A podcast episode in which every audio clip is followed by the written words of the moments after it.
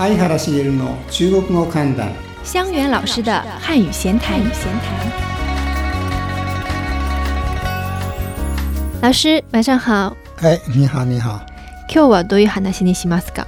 今日はねいぶこみの話をしようと思うんだけど。哦，很好，我很喜欢。いぶこみというのはあの初めて聞く人もいると思いますけれども、嗯うん、異文化コミュニケーション。嗯長いでしょ？だから僕はね嗯略してイブコミイブコミって呼んでるんですけども まああの中国語教育なんかでもねはいその異文化コミュニケーションっていうのは非常に重要なテーマですから、はい。えーいろんな人が発言していますけれども、うん今日本にはほらうん中国の方がたくさんいらっしゃるでしょ。そうです。ね、そして日本で生活していていろんなところにそのイブコミを感じてると思うんですよね。はい。うんうんまあ、今日はそういう中から4つか5つぐらいテーマを選んではいえー、シュさんとおしゃべりしようかなと思っています。はい。はい。うんでも最初まずどちらから行きましょうか？うん、最初はねう、ん僕も中国からあの1年半ぐらいいて日本に帰ってきてびっくりしたんですけど、はい。日本ってさ、うんなんかこうお店のものだって歩道あたりにこういっぱいはみ出して出てきてさ、ちょっと湿気しようと思うとさ、ポケットにこう入れてね、ううん。ん、うん。なんかそういうふうに日本ってとってもこう人を信用してるっていうか無防備というかさ、そうです。ね。そうです。私も今今でもはっきり覚えてるんですけれども、あのー前最初日本に来た時に羽田空港からバスで都内で行くんですよ、うん。で私バスの中で目の前に立ってる男性の後ろポケットに財布が入ってるんですね。その財布が長くて 半分は外に丸見えなんですよ。それでびっくりして、うん、大丈夫ですか？取ってくださいみたいな。あのでそこで深く考えたんですよ。うん。多分半分出てるんですけどもうん。どっかチェーンでどっかつながってて取れないかもしれない。どう思いました。ね。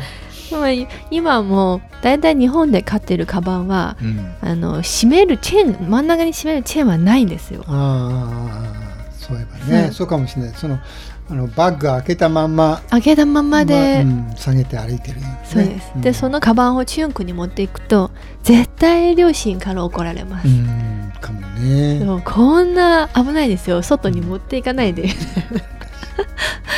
大体リュックサックもね日本人は大体後ろにこうねああ。の背負いますけれども、うん。中国だと前。前に背負ってるよね大体ね。目が見えるところは安心安です。心って感じでしょうかね。そうです。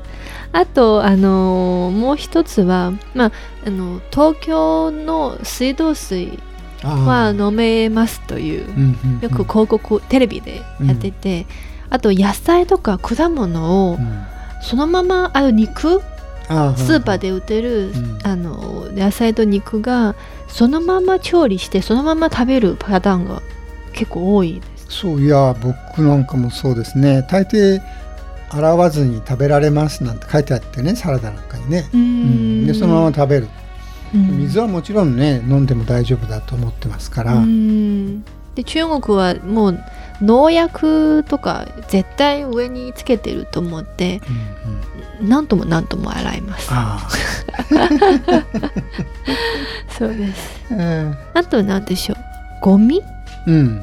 ゴミはあの本当にゴミ箱がなくてあ中国はあんまりゴミ箱がないんですか？あち日本日あ本日本ね。日本は本当に最近なくなりましたね。はい。持って帰るんです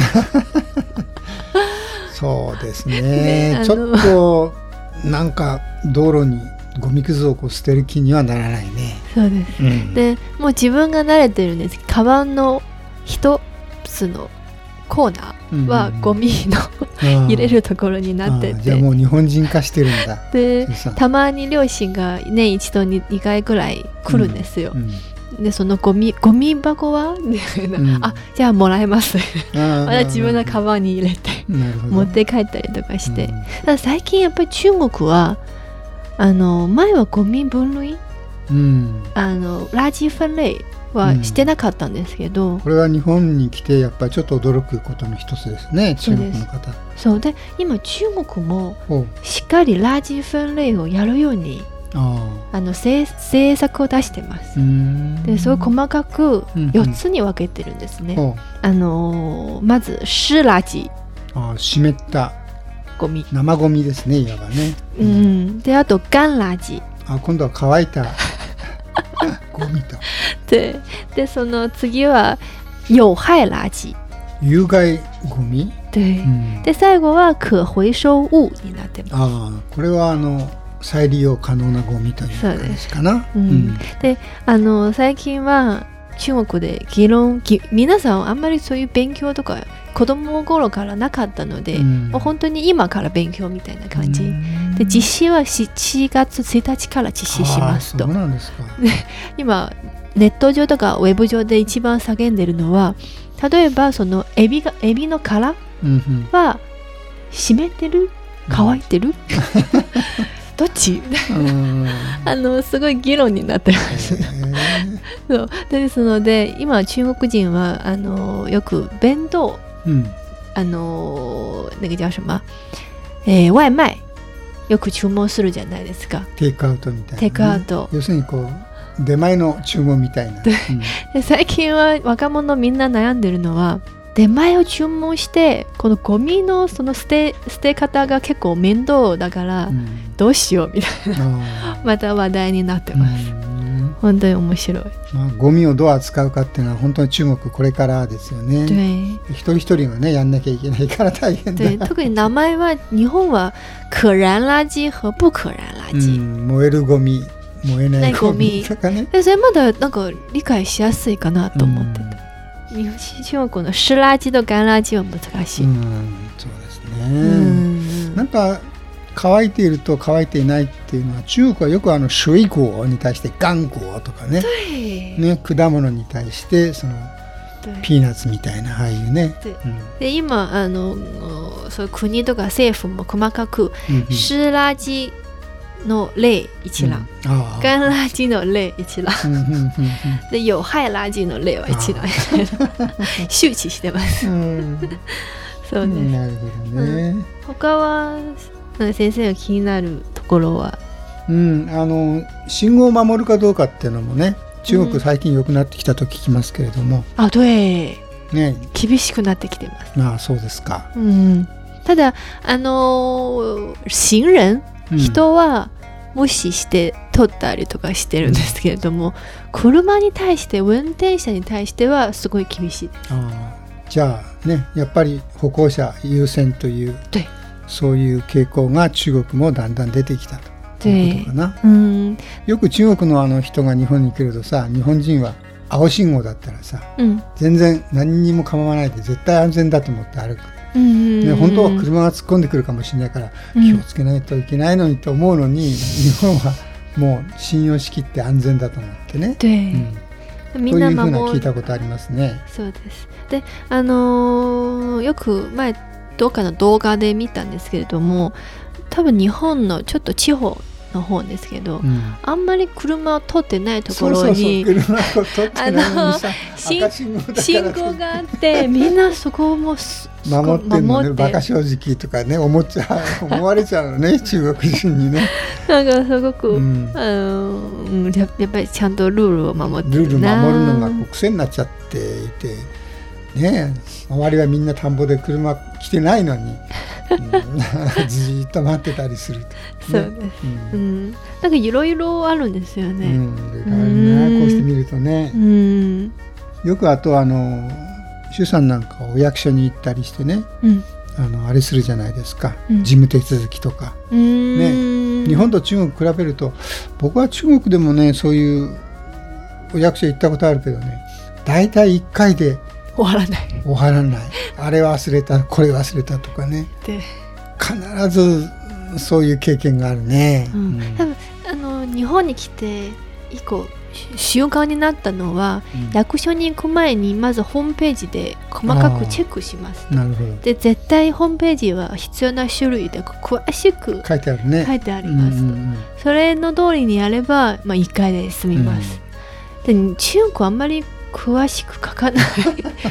でその電話で聞いてあの多分出る人によって書類の、そういう何必要な書類が違うので。えー、中国は？あの前以前。今は多分改善されてると思います、うん、でそれで行くと絶対これは足りないですって普通に言われます、ったな。必ずなんか一つか二つあったな、うん、あと私もう一つ面白いと思うのが、空港の税関空港の税関で通った時に、うん、えー、空港で働いてる人のそういう評価。評価する。そうそうそう。ボタンを押してね。その目の前に評価。本人の前で。本人の前で評価。だからあの日本の公務員だってねそういうあるだろうと思うんだけどあんまりそんなことそうなんかこうななんていうのかな。あまりにもこうどぎついと言ったらいいかあからさまと言ったらいいかね。そそこで人の前で評価するのは絶対非常満意で押さないと、うん、なんか悪いようなね、うん、あんまり意味のない。本当にこう直接、うん、えー、単にこうなんか評判がいいみたいだじゃダメでね。だどのぐらい点数が集まったかと、うん、どのぐらいその固有名詞を挙げてえー、褒められたかとかね。昔その「ビャオヤンの」あの冊子がありましたよね。うん、ででで、ね、大々さんは公務員の大々さんは素晴らしいみたいな。ね、いや、やんしんみたいなね。ああいうこう証拠主義というか、そういうところはすごいと思うね、やっぱ中国はね。はい。うん、そうですね。まあ、あの日本にいるといろんな中国との異文化コミュニケーションを感じると思いますけど、はい、また聞かせてください。はい、謝謝老師。はい、どうも。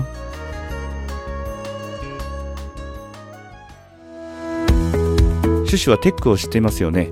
もちろんですよ。中国語コミュニケーション能力検定でしょ。そう。英語の TOEIC と同じく級別ではなく1000点満点でスコアを出している検定なんです。スコア制ということは受験生はみんな同じ試験問題を解くということですね。そうそう。初級の人も上級の人も同じ問題を解く。だからスコアで能力が比較できるんですね。じゃあ初級の人には難しくないですか？いや基本的にはコミュニケーション能力を測るからよく耳にしよく目にしよく口にする中国語の素材から出されるから大丈夫ですよじゃあ、チャオブン受けたことありますか？いや、それはちょっとまだ。えー、ぜひ次回の試験をチャレンジしてください。はい、頑張ります。